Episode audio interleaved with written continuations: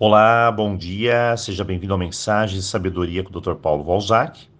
E vamos a mais um dia da semana, vamos deixar ir.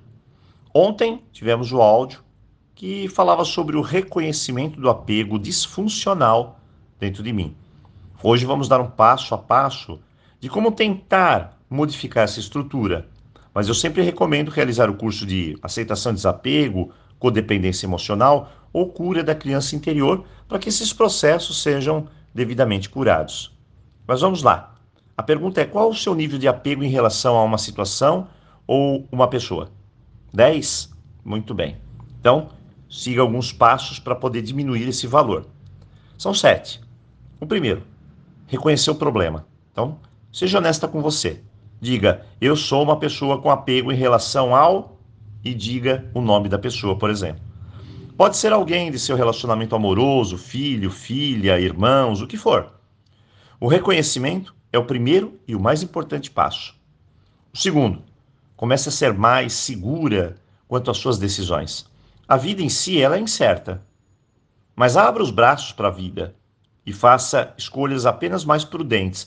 Não há o certinho, não há o errado, mas há o prudente.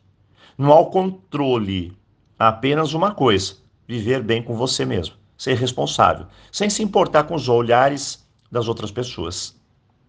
Terceiro, o foco é você. Não coloque ninguém, mas ninguém mesmo, no centro do universo. Ah, doutor Paulo, mas o meu filho é a coisa mais importante do, da minha vida. Não faça isso.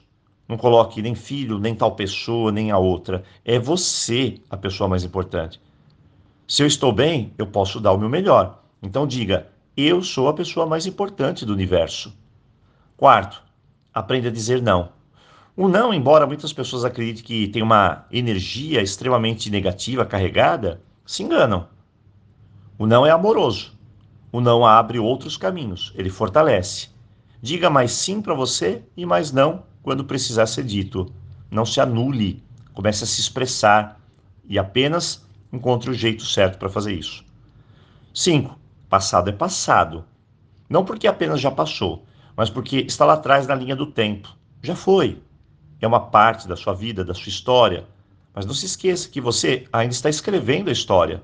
E como dizem, muitas águas vão rolar. Olhe para frente, feche os ciclos. Acredite mais que as coisas boas chegarão.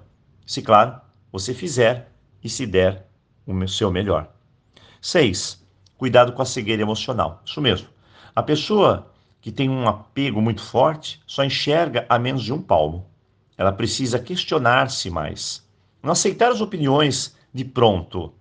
Não seguir modelinhos. Ela precisa ir além. Observar o que está vivendo de forma bem realista, bem objetiva. E olha, dá para fazer isso sim. E sete, por fim, seja responsável. Não adianta empurrar as culpas para os outros, nem mantê-las dentro de você. A pessoa que tem um apego disfuncional sempre está nesses extremos. Cada um precisa ter a sua própria cota de responsabilidade. A sua é a sua, a do outro é do outro. No final, o importante é você assumir a sua, não de todo mundo, que geralmente a pessoa do apego faz isso. Apenas assuma a sua responsabilidade. Hoje, sete dicas para desapegar e, claro, espero que elas te ajudem. Amanhã sai o primeiro vídeo da série desapego lá no YouTube. E também espero que você assista e que ele possa te ajudar aí nesse processo. Bom, para finalizar, vou deixar um lembrete importante que infelizmente é necessário. Como todos sabem, existe uma imensa quantidade de golpes circulando pelo WhatsApp, pelas redes sociais, onde as pessoas acabam fazendo Pix, isso mesmo, transferência de dinheiro, perdendo dinheiro e caindo nesses golpes, caindo em situações complicadas. Por isso eu vou deixar duas dicas importantes. A primeira, no nosso canal aqui, nós nunca, e quando eu falo nunca, é nunca, pedimos dinheiro, seja para qualquer eventualidade. Isso não existe. Então, se você receber algum zap pedindo dinheiro em nosso nome, acredite, não somos nós. Isso vale para qualquer de seus familiares, amigos também. Quando chegar alguma coisa assim, desconfie e faça contato direto com a pessoa, para evitar o quê? Transtornos. E a segunda dica é: abandone a ideia de que isso nunca vai acontecer com você. O ideal é se preparar, se prevenir, se antecipar e não deixe a emoção tomar conta de você. Use mais a razão. Bem, eu agradeço a sua presença aqui no canal e nos vemos na sexta-feira. Então, aloha!